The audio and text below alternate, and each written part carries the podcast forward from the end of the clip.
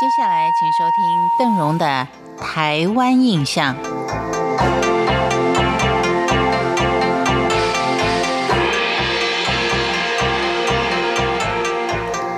最近几天到了一趟苗栗的南庄，为的是要参加塞夏族的所谓矮灵祭。因为讲矮灵祭呢，可能朋友们比较了解一点。因此，在这个假期可以说度过了一个相当浓厚、具有客家风情跟原民风情的假期。所以在今天的节目当中，就跟您聊一聊偏重于人文色彩的客家民俗。其实，在持续进入冬天之后，可以说是台湾民间寺庙庆典比较冷淡的一个时期。但是仍然有一些比较偏重人文色彩的客家民俗，值得我们去一探究竟的。另外，还有像是台北青山王诞辰跟新竹的都城皇祭，由于这两位神祇都是属于司法神，而且都有固定的管辖地，所以都会举行所谓的暗访或是夜巡。之后呢，更有大规模的游行。说到青山王，我们就要说到北台湾开发时期，台北市可以说是最主要的一个根据地，所以各地的移民都有，而这些来自不同地区的移民，往往也就会带来他们祖籍地的守护神。我们所说的青山王就是其中一个例子。俗称为青山王的临安尊王，应该算是一般民众比较陌生的一尊神祇。而全台湾祭祀青山王的庙宇也只有五座，而其中分布在全台湾的四座香火，其实都还不怎么鼎盛，信徒也不多。许多的善男信女，甚至于还不晓得有这位青山王的存在呢。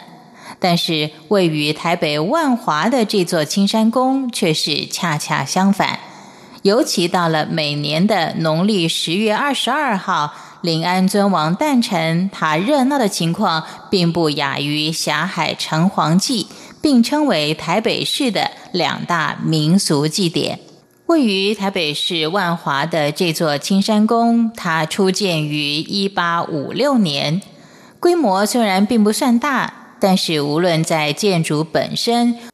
或是雕梁画栋的精美，非但远超过闻名全台的龙山寺，更是全台北市区古庙建筑中最精美，而且是保存的最完整的。据说，临安尊王的神像是在一八五四年的时候，中国福建省惠安县有一位渔夫从故乡分灵而来的。坐船到达蒙甲，也就现在万华的时候，走到旧名欢慈市街的旧址时候，神像突然就抬不动了，于是就直角问神，经过临安尊王的指示，就要在此建庙。两年之后，青山宫就移址到现在的万华。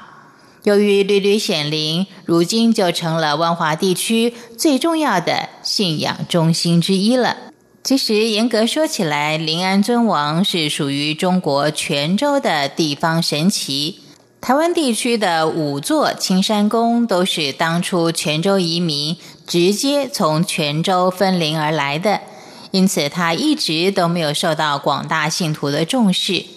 而万华的青山宫一直享有鼎盛的香火，主要的原因就是老一辈的万华居民都相信。